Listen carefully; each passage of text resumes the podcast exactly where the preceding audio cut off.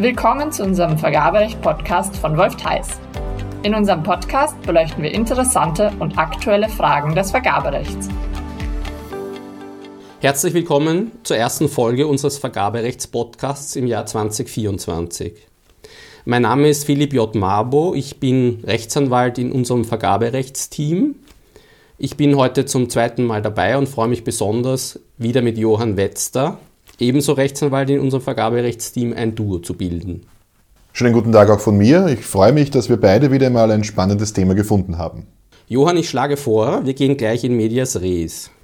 Wir haben oft mit internationalen Bietern zu tun. Regelmäßig geht es da um Bieter aus Drittstaaten.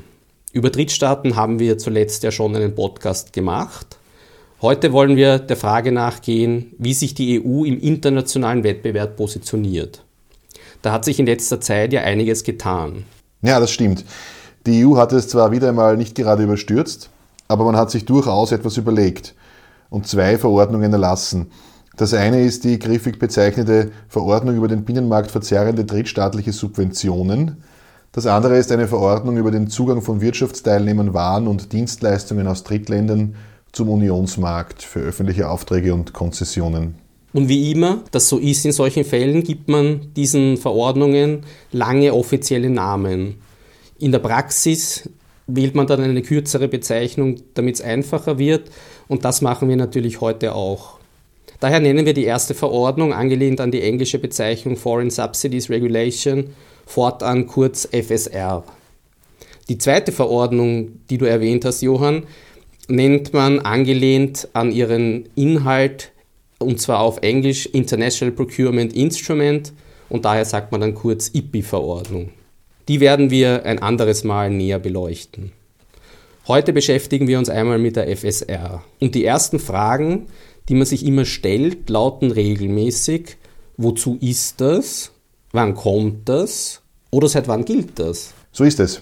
Die FSR gilt seit dem vorigen Jahr und ihr Hauptziel ist es, Wettbewerbsverzerrungen abzuwehren die durch Subventionen aus Drittstaaten verursacht werden.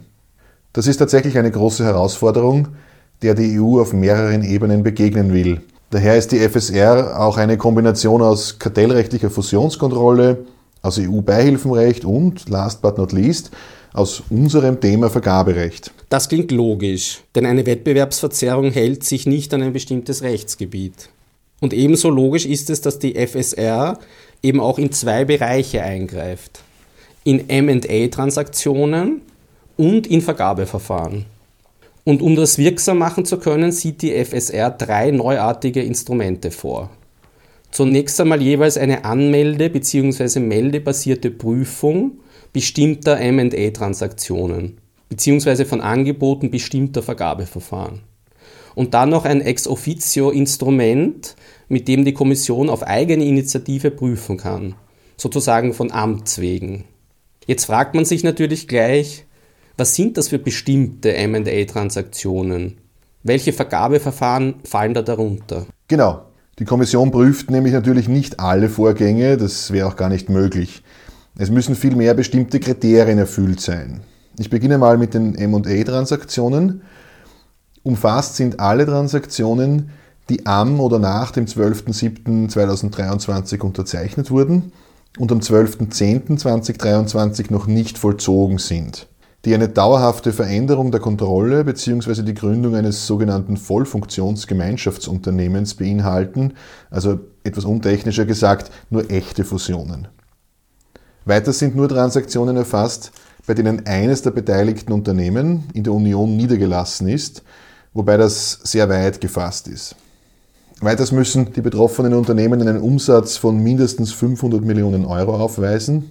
Und die betroffenen Unternehmen müssen in den letzten drei Jahren vor der Transaktion sogenannte Foreign Financial Contributions, also eben Zuwendungen von mehr als 50 Millionen Euro erhalten haben, wobei das nicht auf klassische Subventionen beschränkt ist, sondern im Grunde alle Arten von Geschäften mit öffentlichen Einrichtungen umfasst. Neben diesen grundsätzlichen Voraussetzungen gibt es dann noch ein paar Ausnahmen, auch für solche Transaktionen.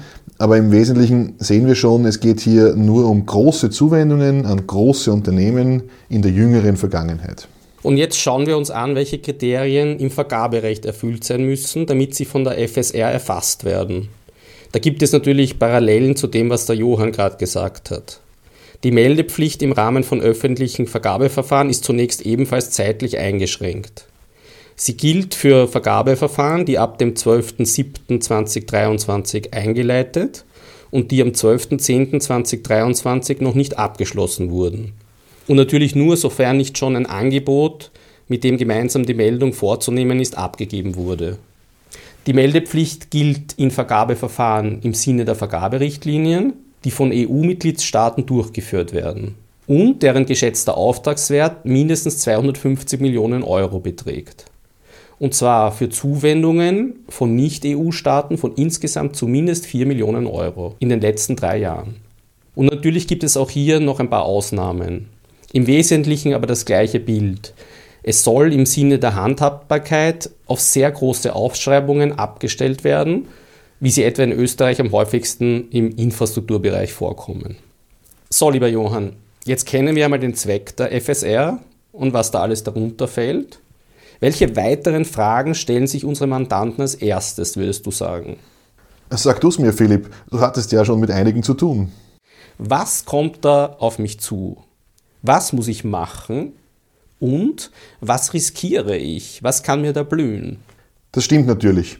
Vor allem die letzte Frage ist mir auch schon untergekommen. Im Sinn der Systematik möchte ich vielleicht dennoch einmal mit dem ersten beginnen.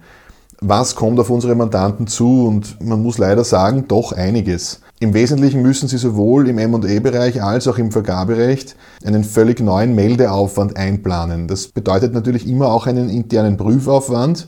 Und dafür müssen die Mandanten dann wieder, und das kann im Vergabeverfahren schon ein Thema sein, auch einen gewissen Zeitaufwand einkalkulieren. Im Vergabeverfahren gilt das zwar zunächst einmal natürlich für den Auftraggeber, der das alles in der Ausschreibung bedenken muss, aber dann in weiterer Folge natürlich genauso für die Bieter, die alle diese geforderten Informationen einmal eruieren und dann aufbereiten müssen.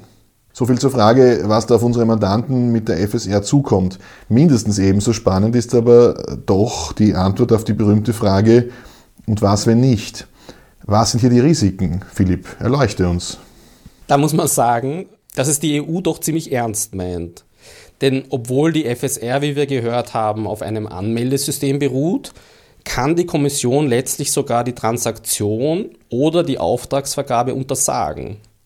Ebenso kann sie bei Verstößen gegen die Meldepflichten erhebliche Geldbußen verhängen. Die können bis zu 10% des weltweiten Gesamtumsatzes der beteiligten Unternehmen betragen. Diese doch empfindlichen Sanktionen und Strafen verhängt die Kommission aber eben nur, wenn die festgestellten drittstaatlichen Subventionen eine verzerrende Wirkung haben, oder? Genauso ist es, Johann. Die betroffenen Unternehmen sollen sogar noch die Möglichkeit haben, Verpflichtungszusagen abzugeben, um die festgestellten Verzerrungen zu beseitigen. Erst wenn diese nicht als ausreichend beurteilt werden, greifen die Strafen. Und damit kommen wir schon zu einer Vielzahl an Fragen, die bei der FSR nach den ersten Monaten ihrer Geltung noch unklar sind. Zum Beispiel, wie die Kommission die materielle Prüfung, ob eine verzerrende Wirkung des Wettbewerbs durch eine drittstaatliche Subvention vorliegt, konkret durchführen wird. Oder was mit Subventionen bzw. mit dem Begriff finanzielle Zuwendungen überhaupt gemeint ist. Der viel weiter gefasst ist als etwa der Begriff der Subventionen aus dem Beihilfenrecht.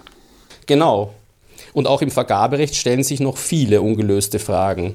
Leider, lieber Johann, drängt schon die Zeit. Erwähnen wir doch noch die beiden Themen, die wir vorhin besprochen haben. Wie die Zeit vergeht. Im Vergaberecht gehen wir nun davon aus, dass man bei mehrstufigen Verfahren die einschlägigen Meldungen zweimal abgeben muss. Einmal mit dem Teilnahmeantrag und dann mit dem Letztangebot. Und im Zusammenhang mit den Schwellenwerten der Verordnung gilt es zu beachten, dass man bei MA-Transaktionen und Vergabeverfahren, die die Schwellen nicht erreichen, nicht sagen kann, aus dem Schneider zu sein. Denn die Kommission kann auch unterschwellige Transaktionen und Vergabeverfahren auf Ad-Hoc-Basis prüfen. Wie man sieht, hat jede neue Verordnung in ihren Anfängen Überraschungen parat. So ist es. Und das ist auch gut für uns, so gibt es immer wieder spannende Rechtsfragen zu lösen. Für heute sind wir damit schon am Ende unseres Vergabepodcasts. Wenn Sie zu diesem Thema Fragen haben, stehen wir Ihnen gerne mit Rat und Tat zur Seite. Wie eingangs erwähnt, werden wir zeitnah auch noch einen Podcast zur IPI-Verordnung machen. Wie immer freuen wir uns über Ihre Rückmeldungen zu unserer aktuellen Podcast-Folge und ganz besonders über Ihre Vorschläge für weitere Themen, die wir gerne behandeln. Wenn Sie also eine vergaberechtliche Problemstellung besonders beschäftigt, wenden Sie sich gerne an uns. Herzlichen Dank für Ihr Interesse und wir hoffen, Sie hören auch beim nächsten Mal wieder zu. Bis dahin, alles Gute. Danke, dass Sie sich Vergaberecht von Wolf Theis angehört haben. Bei Fragen zu dieser Folge und unserem Podcast wenden Sie sich bitte an vergaberecht.wolftheis.com.